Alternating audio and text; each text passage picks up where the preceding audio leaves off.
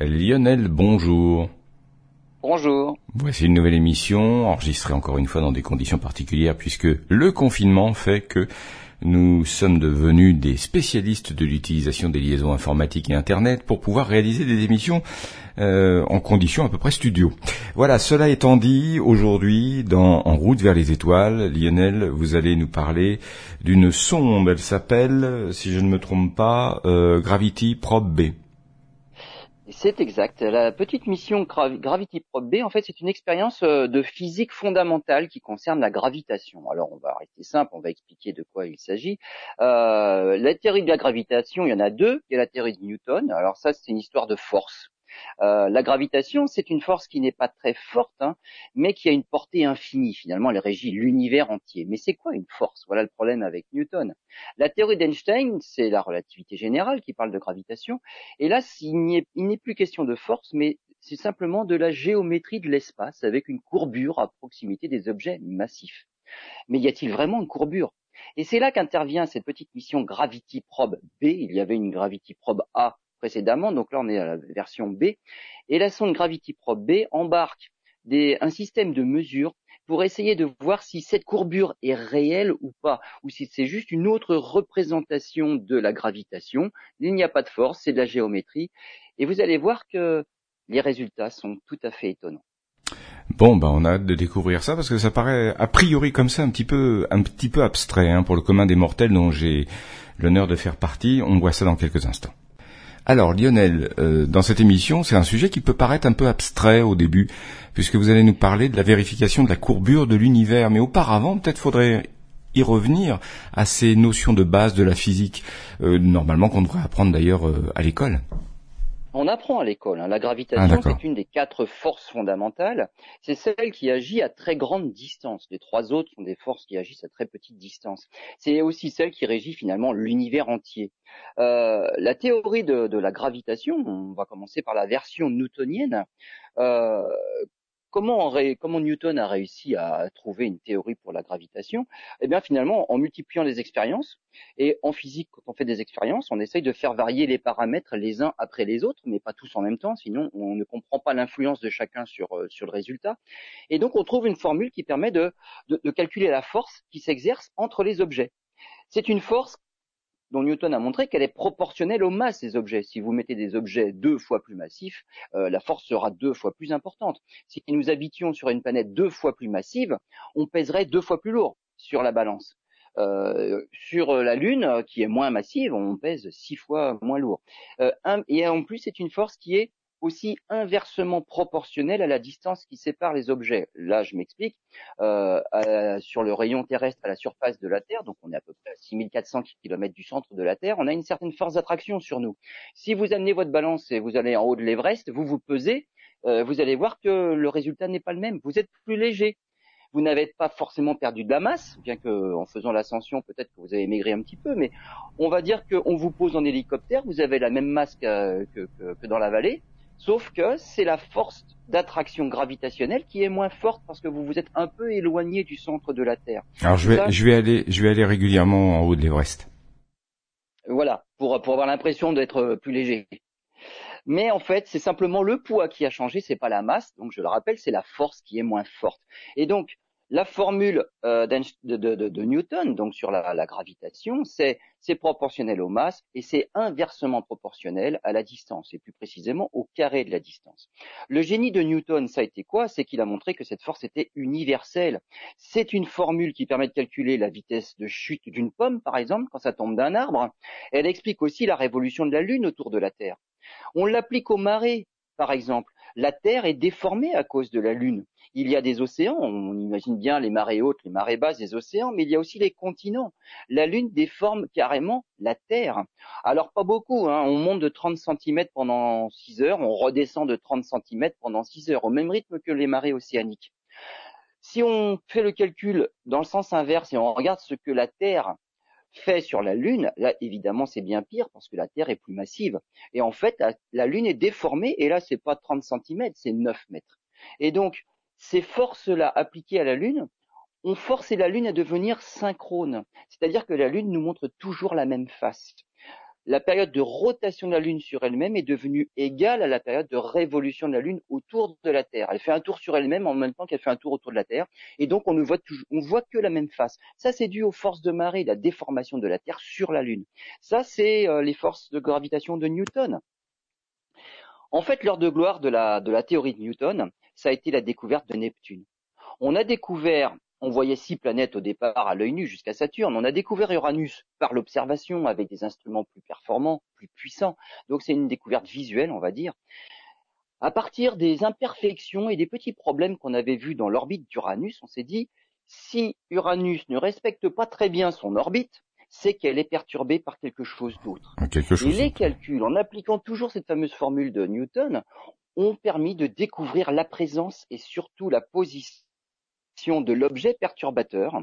C'est Urbain Le Verrier en France, John Adams en Angleterre, à peu près en même temps, à quelques années d'intervalle, qui ont calculé la position de cet objet perturbateur. Urbain Le Verrier a communiqué ses résultats à l'Académie des sciences en, août 1846. Bon, pas très, pas beaucoup d'enthousiasme euh, du côté de la, la communauté euh, scientifique française. Finalement, il a envoyé ses résultats à Berlin. Et l'Observatoire de Berlin a découvert Neptune le 23 septembre 1846.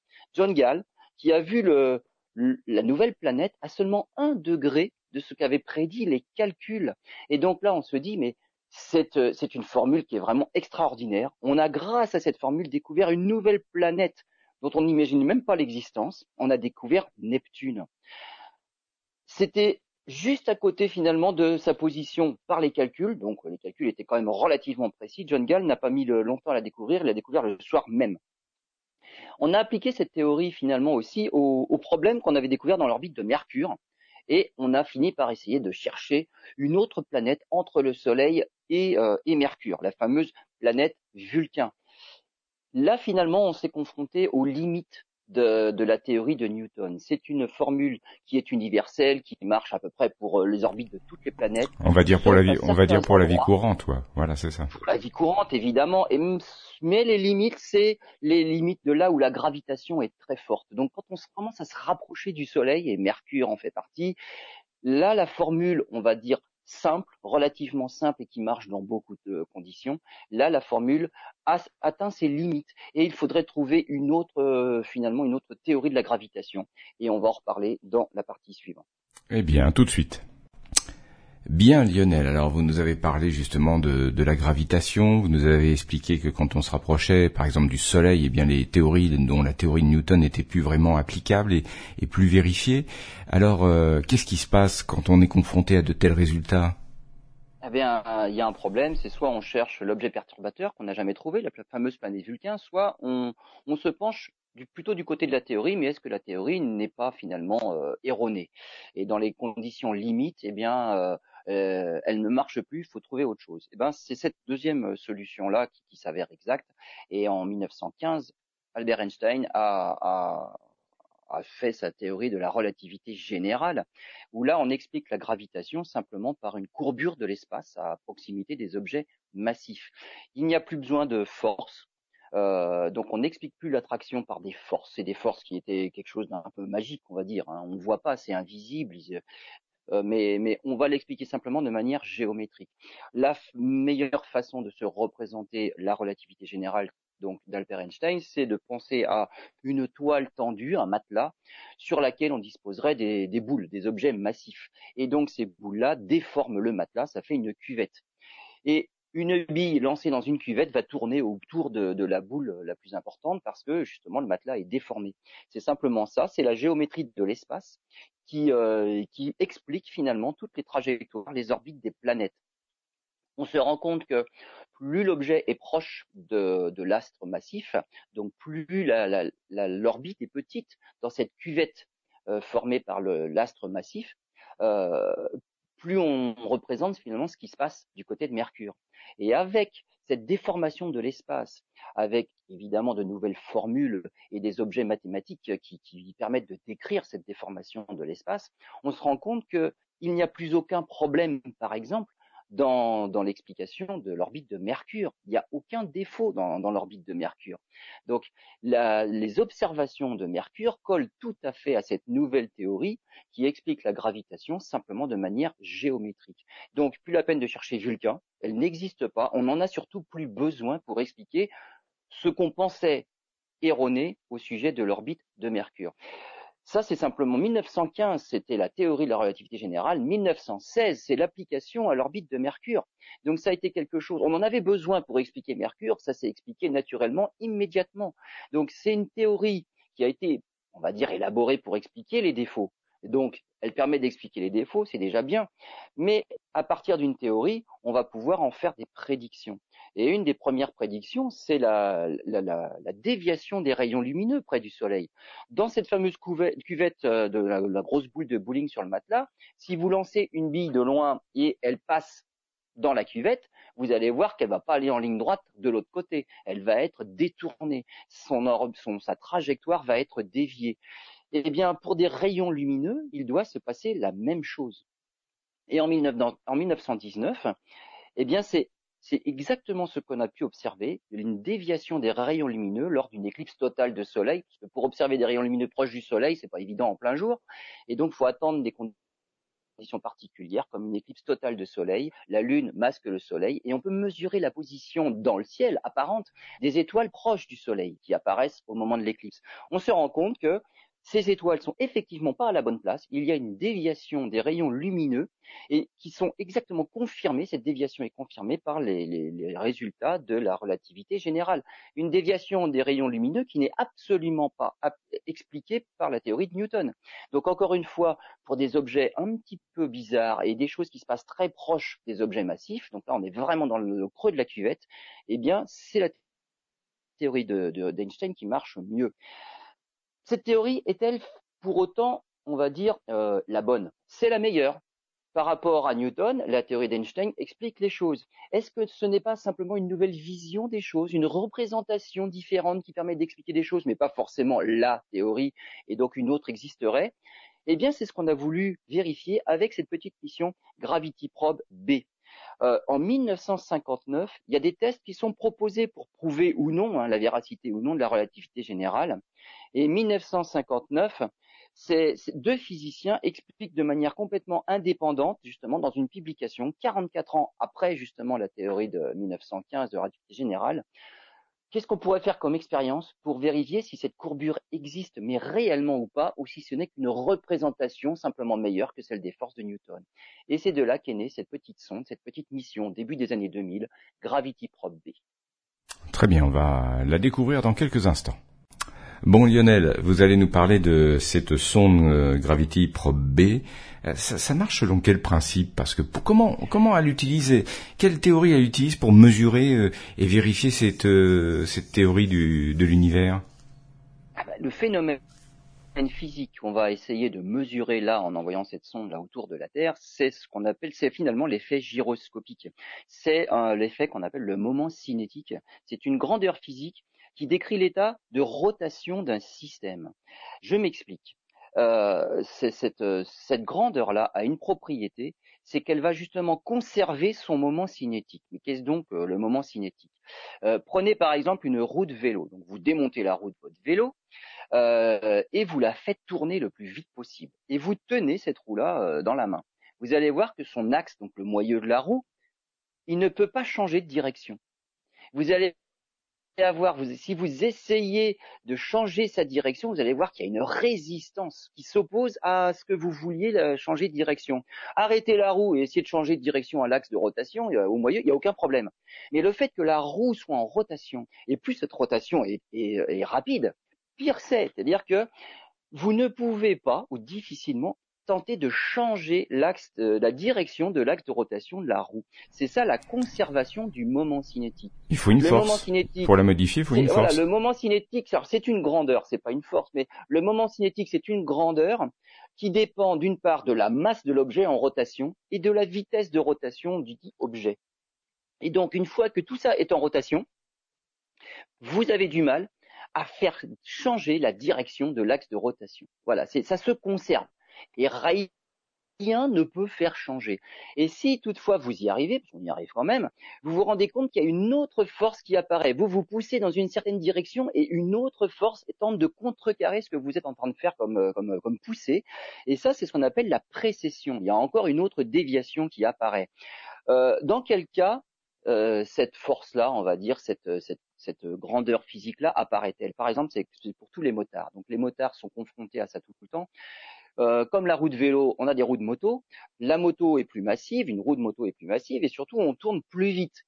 Eh bien, une moto, dans une ligne droite, vous pouvez lâcher facilement les mains du guidon. La conservation du moment cinétique des deux roues fait qu'une moto ne peut pas tomber. C'est ultra stable. Sur une autoroute euh, si vous laissez aller une moto, ça va tout droit. Euh, si vous avez peut-être des images de, de, Prix moto, donc des motos de course, hein, lorsque le, le pilote est éjecté de sa moto et que la moto finalement reste sur ses roues, elle conserve longtemps sa même direction. Elle va tout droit, tout droit, tout droit. Elle garde ce moment cinétique-là. Il y a conservation du moment cinétique. La moto file tout droit toute seule. Il n'y a aucune raison qu'elle tombe. Évidemment, quand elle ralentit, Là, finalement, c'est le moment cinétique se perd et lorsque les roues s'arrêtent, il faut bien qu'elles tombent. Mais lorsque les roues vont vite, lorsque la moto file en ligne droite toute seule, en moto, comment on fait pour tourner dans les virages? Eh ben, c'est le problème. C'est comme tout à l'heure avec votre roue de vélo tenue dans la main. Lorsque vous poussez d'un côté, il y a une force qui apparaît de l'autre. Pour faire un virage à moto, il faut réussir à pencher la moto. Et pour le réussir, ça, faire pencher la moto, eh bien, figurez-vous qu'il faut faire les virages à l'envers. Vous voulez tourner à droite, il faut que vous tourniez le guidon vers la gauche. Il n'y a que ce mouvement-là qui fait pencher la moto à droite. Et c'est vraiment en penchant la moto qu'on tourne en moto, c'est pas en tournant le guidon. Et on doit tourner le guidon à l'envers pour contrecarrer ce moment cinétique et faire apparaître cette précession qui fait pencher la moto du côté où vous voulez tourner. Donc à moto, quand on va vite, dans un virage à droite, si vous tournez le guidon à droite, la moto part à gauche. C'est pas bon du tout.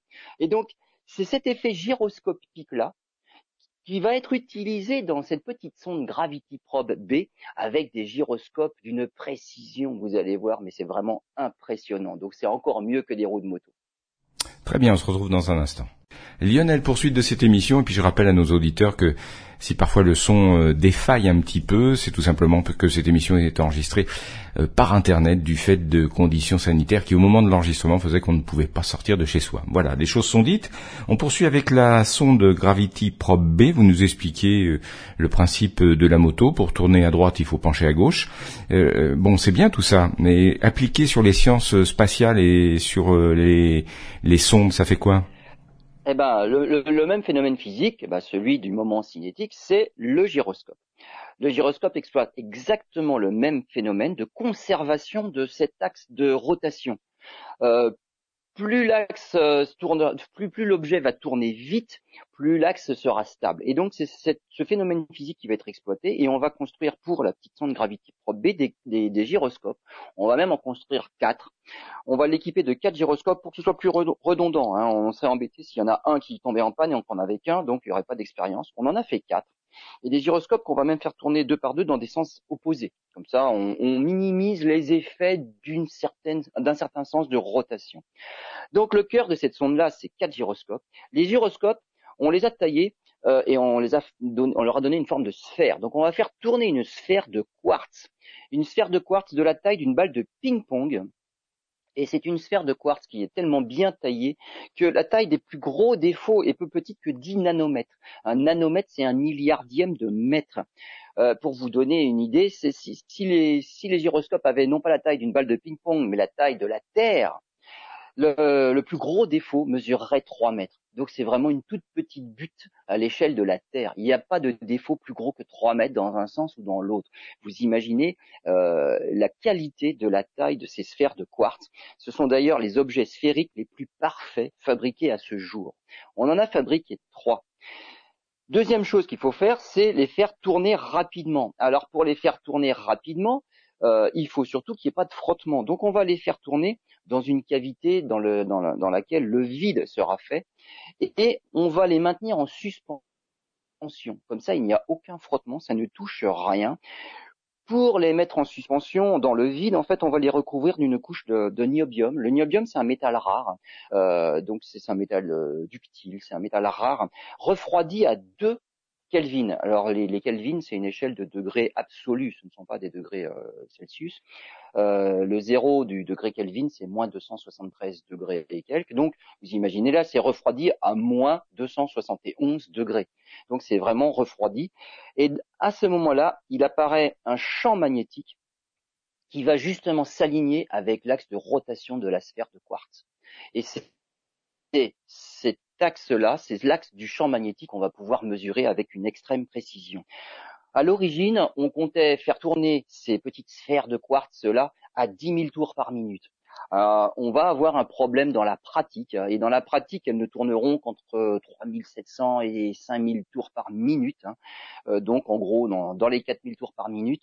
Ça suffira quand même. C'est la phase de calibration qui va être un peu plus longue parce qu'il va falloir accélérer ces, petites sphères-là pour atteindre la vitesse, mais en tout cas pas les 10 000 tours par minute prévus initialement.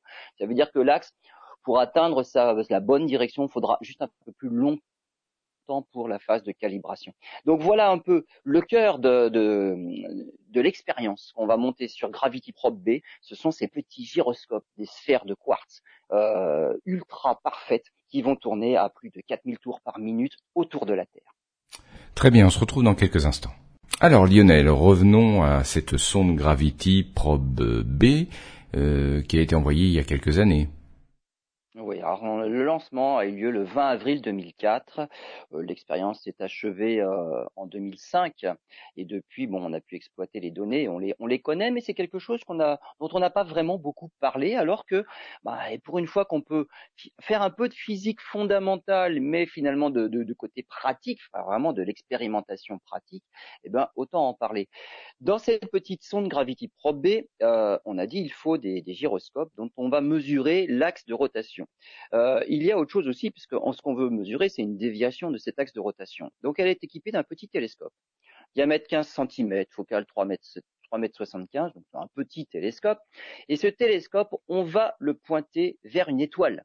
Et là, on se dit bon, voilà, ça va. On va avoir un point fixe dans le ciel, et c'est par rapport à ce point fixe qu'on va pouvoir faire des mesures d'angle. Le télescope va pointer vers, a pointé vers une, une, étoile de la constellation de Pégase, une étoile assez brillante, facilement repérable, les, précisions atteintes, en tout cas la précision dont on espère mesurer, est tellement faible, tellement petite, il faut faire des mesures ultra précises, qu'il faut aussi tenir compte du déplacement de l'étoile en question dans la galaxie. Euh, cette étoile-là tourne dans notre galaxie. Et donc, il faut connaître sa position, sa vitesse et sa dérive très précisément pour pouvoir en tenir compte. Il ne faudrait pas intégrer finalement le déplacement de l'étoile dans la galaxie dans euh, les résultats des mesures. Ce serait une erreur. Donc, c'est vraiment, on est parti dans une expérience, mais vraiment ultra précise. Donc, l'angle de pointage du télescope, lui aussi, va être faramineux. C'est l'équivalent d'un objet, un petit cratère de 40 cm sur la Lune. Voilà la précision du pointage du télescope. Et évidemment, avec une telle précision, il faut tenir compte de, de la dérive de l'étoile. Alors 40 cm sur la Lune, c'est la dérive de l'étoile. Le pointage du télescope, c'est même mieux, c'est 20 cm sur la Lune. Donc là, les deux, les deux données sont inversées. Donc le télescope va pointer ultra précisément vers une étoile qui se déplace dans la galaxie, mais on en tiendra compte. Les gyroscopes, le tout, télescope, gyroscope, il faut le refroidir, je vous ai dit, à moins 271 degrés. Bon, ça, c'est pas facile à faire. Il y a une seule chose qui permet de faire descendre la température à ce point-là, c'est de l'hélium liquide. On va plonger le tout dans une cuve de 2 mètres 50 qui contient 2441 litres d'hélium liquide. Bien évidemment, l'hélium liquide, ça s'évapore, hein, ça, part dans l'espace. Hein, moins 271 degrés, euh, c'est plus froid que le vide de l'espace euh, aux environs de la Terre. Donc, ça va s'évaporer et on perd de l'hélium liquide. Et donc l'expérience s'arrêtera lorsqu'il n'y aura plus d'hélium liquide. Le satellite va être envoyé en orbite polaire. Le télescope est pointé dans la direction de l'étoile. Et pendant quatre mois, il va falloir calibrer les gyroscopes, ça veut dire les faire pointer dans l'axe du télescope Et c'est cette différence de pointage, le télescope va rester dans l'axe de l'étoile et on va mesurer si les gyroscopes par hasard ne pointeraient pas ailleurs au bout d'un certain temps. Et donc on va mettre à peu près quatre mois à mettre les gyroscopes en rotation grâce à des petits jets d'hélium. On tire sur les, sur les, sur les sphères et ça les fait tourner, tourner de plus en plus vite. Et il va falloir quatre mois pratiquement pour atteindre cette vitesse-là, qui malheureusement n'atteindra pas les 10 000 tours par minute, mais pas loin des 5 000 tours par minute. Le 27 août 2004, les trois gyroscopes, trois gyroscopes sont alignés. Deux semaines plus tard, on réussit à aligner enfin le quatrième. Et donc, ce qu'on veut mesurer, c'est est-ce qu'il y a réellement une cuvette dans la déformation géométrique de l'espace autour de la Terre. Les gyroscopes sont pointés comme l'axe du télescope et au bout d'un moment, on essaye de prendre des mesures et on regarde est-ce que s'il y a vraiment une déformation de l'espace ou est-ce que ça reste tout plat et donc cette, fameuse cuvette de la relativité générale pour expliquer la gravitation, est-ce que c'est juste une représentation de l'esprit mais ça n'a rien de physique? Eh bien vous allez voir qu'on arrive à mesurer des phénomènes tout à fait étonnants. C'est extraordinaire. Eh bien, on écoute ça dans quelques instants. Alors Lionel, on continue à, découvrir cette sonde Gravity Probe B qui a été envoyée il y a quelques années. Ça n'a pas été une mise au point qui a été évidente, hein, apparemment, d'après ce que vous nous beaucoup dites. d'expériences, beaucoup d'expériences de physique fondamentale, finalement c'est ça. Et on peut, en fait là c'est quand même assez, assez rapide. Hein. Alors évidemment entre la première idée qui date de 1959, hein, je le rappelle, et euh, l'envoi dans l'espace de la petite expérience 2004, qui s'était écoulé quand même pas mal de temps, c'est le temps d'être pour être capable de d'obtenir des mesures euh, de la précision attendue. Donc souvent, il faut du temps. Là, il faut que la technologie évolue, progresse. Et à partir d'un certain moment, alors on a la capacité de faire ce genre d'expérience qui pourtant a été prédite depuis très longtemps. On va parler des résultats. Vous allez voir, il va y en avoir deux. Euh, imaginez euh, donc ce matelas avec une grosse boule de bowling dessus. Si vous mettez un petit spot, on va dire un petit spot qui va éclairer verticalement sans la boule de bowling sur le matelas, le spot est posé sur le matelas, il éclaire verticalement vers le plafond. Vous posez la boule de matelas, euh, la boule de bowling sur le matelas, ça va créer une cuvette, le spot va s'incliner un petit peu puisqu'il va rester sur la surface, mais qui elle-même va être déformée par la masse de la boule. Et donc le spot sur le plafond euh, va éclairer un petit peu à côté. Son axe finalement d'éclairement va bouger et il va éclairer une autre région. C'est ça qu'on veut mesurer. Les calculs de la relativité générale montrent qu'il doit y avoir ce genre d'effet-là. Cet effet-là, on l'appelle la précession géodétique ou alors effet Einstein de Sitter, du nom des deux, physiciens, Albert Einstein bien sûr, et Wilhelm de Sitter, qui ont prévu cet effet de la courbure locale de l'espace par une masse à la distance à laquelle on va envoyer la petite sonde, 640 km euh, d'altitude, donc sur cette orbite-là, cette orbite-là correspond à un endroit dans la cuvette creusée par, euh, la, planète Terre, et donc cette distance-là correspond à une inclinaison particulière. Si la sonde, on l'envoyait plus proche, sur une orbite plus proche de la Terre, l'inclinaison, la cuvette serait plus prononcée, l'inclinaison est différente. Si on l'envoyait euh, à 36 000 km sur les orbites des, des, des satellites géostationnaires, là, la cuvette est beaucoup moins pentue et la, la, la, la dérive, on va dire, l'axe de rotation serait moins penché. Donc, à chaque distance, à chaque altitude, à chaque orbite du satellite correspond une déviation. À 640 km d'altitude, la direction du faisceau doit s'incliner d'à peu près euh, de 6 secondes d'arc. 6 secondes d'arc, euh, c'est un tout petit angle, hein, euh, c'est, vous imaginez, c'est, la taille qu'aurait un cratère de 12 km sur la Lune.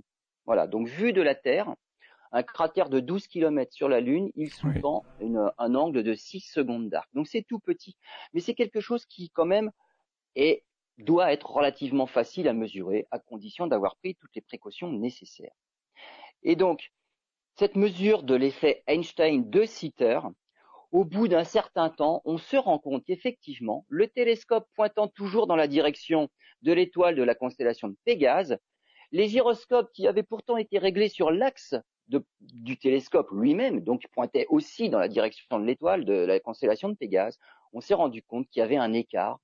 Et cet écart-là valait exactement la prévision des résultats de la relativité générale d'Einstein, les 6 secondes d'arc, les fameuses 6,6 secondes d'arc de déviation de l'axe des gyroscopes.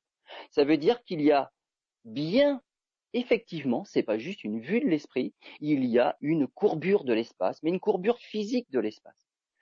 À l'altitude où se trouve le petit satellite Gravity Probe B, il y a bien une pente de l'espace qui est générée par la présence de la Terre. Et donc c'est étonnant, mais ce n'est pas juste une représentation mentale de, la gravitation selon Einstein, c'est un phénomène réel. Il y a bien les, satellites sont bien en pente dans une euh, dans une équivalent cuvette, on va dire. C'est la première, on va dire la première mesure qui valide cette théorie-là. Et on va voir, il y a un deuxième effet qui est encore plus étonnant. Très bien, on le voit dans quelques instants. Alors Lionel, vous nous avez expliqué il y a quelques instants que euh, eh bien les observations confirmaient la théorie d'Einstein, à savoir cet effet de, cuvette qui fait que du fait de la place de la Terre, il y a, comme une cuvette euh, qui, existe et les satellites sortent de cette cuvette, ils sont en pente. Voilà. Mais il y a d'autres phénomènes, d'autres phénomènes qui sont observés, j'imagine, qui ont été observés. Absolument. Alors le, premier effet, on l'a dit, oui, donc c'est cette déformation géométrique de l'espace, c'est quelque chose de tout à fait réel. On l'a mesuré avec précision, on s'est donné les moyens d'être précis. Et bien finalement, c'est que c'est validé par, par l'expérience, la théorie est validée. Un deuxième effet, et là, imaginez à nouveau ma boule de bowling sur le matelas. La Terre n'est pas immobile dans l'espace, elle tourne autour du Soleil, mais elle tourne aussi sur elle-même. Que se passe-t-il si je fais tourner ma boule de bowling sur le matelas? Eh bien, ça va faire une torsion du matelas lui-même.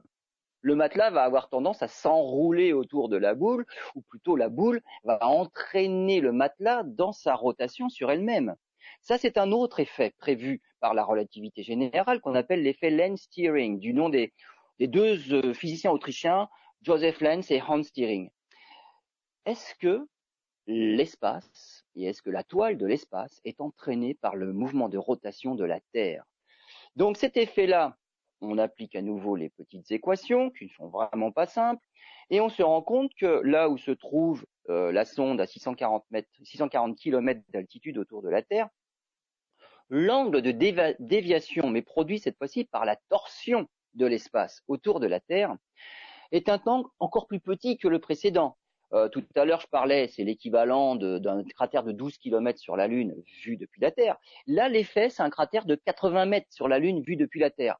Et voilà pourquoi il faut autant de précision et autant de précaution dans l'élaboration d'une expérience physique, en tout cas de physique fondamentale comme celle-là. C'est que pour pouvoir mesurer un tout petit angle, finalement, une précision de 80 mètres sur la Lune, c'est quand même extraordinaire, eh bien, on va mesurer cet effet-là. Et cet effet-là, figurez-vous qu'il existe. Donc on a aussi cet effet de torsion de l'espace. Donc l'espace est même entraîné par la rotation d'un objet. Donc ce qu'on a vu autour de la Terre, la Terre tourne sur elle-même, elle décrit, elle déforme l'espace géométriquement parlant. Hein. donc il n'y a plus besoin de force comme le faisait Newton. Euh, là, on a vraiment une déformation qui existe et même une torsion dans, dans l'entraînement finalement autour d'un objet qui tourne. Euh, le Soleil, figurez-vous, c'est encore pire. La cuvette faite autour du Soleil, puisque sa gravité est beaucoup plus forte, la, la cuvette est bien plus importante. Et le Soleil tourne aussi sur lui-même. Bon, pas très vite, il est vrai, mais il y a quand même cet effet de torsion. Mais imaginez dans, autour d'objets limites. Alors les limites en gravité et en vitesse de rotation, euh, il y a des étoiles à neutrons, mais il y a mieux les trous noirs. Autour d'un trou eh noir, ces effets-là sont évidemment exacerbés. La cuvette est extrêmement déformée et les trous noirs, il y a des trous noirs en rotation rapide, on appelle ça des trous noirs de Kerr. Un trou noir théorique est juste euh, une étoile, on va dire très dense, ultra massive, dont la gravité empêche la lumière de s'échapper. Donc c'est finalement une étoile noire mais c'est pas un objet qui ne tourne pas. Le Soleil tourne sur lui-même. Euh, des, étoiles qui, arrivent en fin de vie, ce sont des cœurs de grosses étoiles au départ qui tournent sur elles-mêmes comme le Soleil. Le Soleil fait un tour sur lui-même euh, en, un mois, c'est pas très, c'est pas très rapide. Mais imaginez que vous ratatiniez le Soleil sous la forme d'une petite boule de quelques kilomètres de diamètre. Là, vous avez un autre phénomène, c'est le phénomène de la patineuse sur glace. Si c'est plus petit, ça tourne plus vite.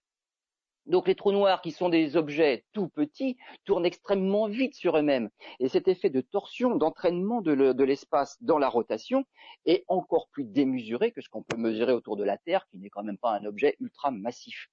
Donc, vous voyez que cette relativité générale, c'est bien plus qu'une simple représentation et une vision finalement différente de celle de Newton, mais c'en est qu'une autre. Non, c'est vraiment quelque chose de réel. Physiquement, il y a bien la déformation et physiquement, il y a bien l'entraînement de l'espace autour d'un objet en rotation. C'est en cela que cette petite, euh, mission Gravity Probe B a pu, donner des, informations tout à fait intéressantes. Elle a confirmé, mais vraiment dans les détails, euh, la validité, la véracité de cette nouvelle façon de voir la gravitation Il n'y a pas de force, j'en reparlerai dans la conclusion, euh, c'est vraiment une autre vision des choses. Très bien, on se retrouve justement pour la conclusion. Alors Lionel, on va terminer sur cette émission consacrée à cette petite sonde Gravity Probe B euh, qui a confirmé les intuitions d'Einstein. C'est bien, mais comme on le disait hors micro, ça ne veut pas dire que Einstein est la, théorie définitive. Euh, elle est vérifiée, elle fonctionne dans certaines conditions, c'est en tout cas la plus satisfaisante pour l'instant. Absolument, c'est ça qu'il faut en conclure, c'est la meilleure pour le moment, c'est celle qui, confirme le, plus d'observations. Euh, c'est pour autant, elle n'est pas complète non plus. Mais pour les, formes, les, forces avec Newton, c'était aussi le cas. Ça marchait bien. Ça expliquait euh, pourquoi la Lune tourne autour de la Terre. Absolument, oui. La chute d'une pomme, ça explique euh, la, découverte de Neptune. C'était vraiment, c'était glorieux quand même. Euh, mais on, on, atteignait vite les limites finalement quand on se rapprochait d'un objet massif pour le autour duquel la gravité est importante. Et donc Mercure déjà, on voyait bien qu'on atteignait les limites avec euh, avec les forces, avec la force de gravitation de Newton. Mais ces, ces histoires de force, ça ne veut pas pour autant dire que ça n'existe pas. Euh, il y a quatre forces euh, dans, dans, le monde de la physique, on appelle ça les quatre forces fondamentales. Une des forces que vous connaissez peut-être, c'est la force électromagnétique. Euh, c'est celle des aimants, mais c'est surtout la force qui permet de la cohésion des atomes entre le noyau avec des protons et des neutrons, mais ceux-là sont neutres, et les électrons autour qui sont chargés négativement. La cohésion des atomes, elle est due à cette force électromagnétique. Et qui dit force et Depuis tout à l'heure, on se dit mais une force c'est quoi? Eh bien, c'est une interaction entre objets et il y a toujours un objet, on va dire, qui permet l'interaction. Dans le cas de la force électromagnétique, c'est le photon. Il y a un messager pour cette force électromagnétique-là, c'est le photon. Il y a une particule fondamentale qui illustre en fait une force. Il y a une autre force, c'est la force forte. Là, tout à l'heure, je parlais de la cohésion des atomes, mais allons plutôt dans les noyaux. Figurez-vous que les noyaux, Mis à part les neutrons qui sont neutres, et là ça pose pas de problème, mais il y a des protons qui sont positifs. Ils ont quand même tendance, furieusement, à, s'expulser les uns des autres du noyau, puisqu'ils sont tous positifs. Hein. ils sont euh, donc, euh, c'est comme des aimants, euh, les pôles de même nature ont tendance à se repousser. Comment font les noyaux donc pour garder leur cohérence, leur cohésion? Eh bien, c'est cette force forte là qui les permet. Elle le permet parce que au-delà d'une certaine distance, lorsqu'on les force à, à, se toucher finalement pour, ils ont envie de se repousser, mais quand on, arrive à vaincre cette, cette barrière de la répulsion, alors la force forte entre en jeu et là, ça les colle encore plus. C'est une force qui permet aux noyaux d'exister. Et cette force, il y a aussi un petit messager qui permet l'interaction entre les protons, ce sont les gluons. Ça s'appelle comme ça, c'est le petit messager. Il y a une troisième force, c'est la force faible. Celle-là, c'est celle qui, permet par exemple la désintégration par radioactivité bêta, peu, importe, on ne va pas rentrer dans, les détails, mais c'est celle qui permet la radioactivité. Là aussi, il y a une petite particule fondamentale qui permet l'interaction, ce sont les bosons. La quatrième force, c'est la gravitation. Celle-là, elle existe aussi dans la vision de Newton. Euh, et les trois, les trois premières forces sont des forces finalement de la physique fondamentale, des forces atomiques qui se passent à l'échelle du noyau atomique. Euh, la quatrième, c'est la gravitation, et elle explique absolument, euh, on va dire, les planètes autour du Soleil. On, on fait, on fait de, de, là, on explique l'univers. Où est la petite particule qui permet l'interaction? On appelle ça le graviton, mais le graviton, on l'a pas encore observé. Ça, c'est une particule qui, qu'on n'a pas découverte encore, et pourtant on l'a prédit puisqu'il faut bien une petite particule fondamentale pour l'interaction, pour expliquer la force de gravitation. Donc là, on est encore dans la limite, on ne, on ne l'a pas trouvé. Finalement, la, théorie de la relativité générale n'a pas besoin de ces forces-là, ça ne veut pas dire qu'elles n'existent pas, hein, je vous ai expliqué, pour la cohésion des atomes et des noyaux, on a besoin des forces. Euh, pour la théorie de la gravitation selon, selon Einstein, on n'a pas besoin de ces forces-là, on l'explique autrement par la géométrie. On a besoin, donc ce qui est devenu réel grâce à cette petite euh, expérience de Gravity Probe B, c'est la déformation de l'espace et l'entraînement de l'espace dans la, rotation d'un objet. Euh, mais est-ce qu'on a tout expliqué? Eh ben non, elle n'est pas complète. On a encore des problèmes avec notamment la matière noire.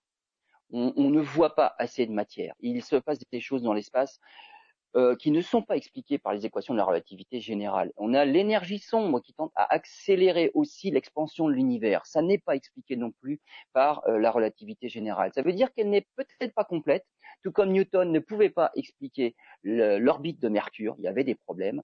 Il va bien falloir trouver peut-être encore autre chose. Simplement un complément, on ne va pas tout remettre en question puisque Gravity Probe B a montré que la cuvette existe bel et bien et la torsion de l'espace existe aussi mais la relativité générale n'est visiblement pas encore complète, ou alors on se trompe vraiment dans les observations, et il suffirait peut-être de pas grand-chose pour expliquer tout ce qu'on observe. Il y a encore du travail au niveau de la physique fondamentale. Eh bien, on étudiera ça dans une prochaine émission. Merci Lionel, à bientôt.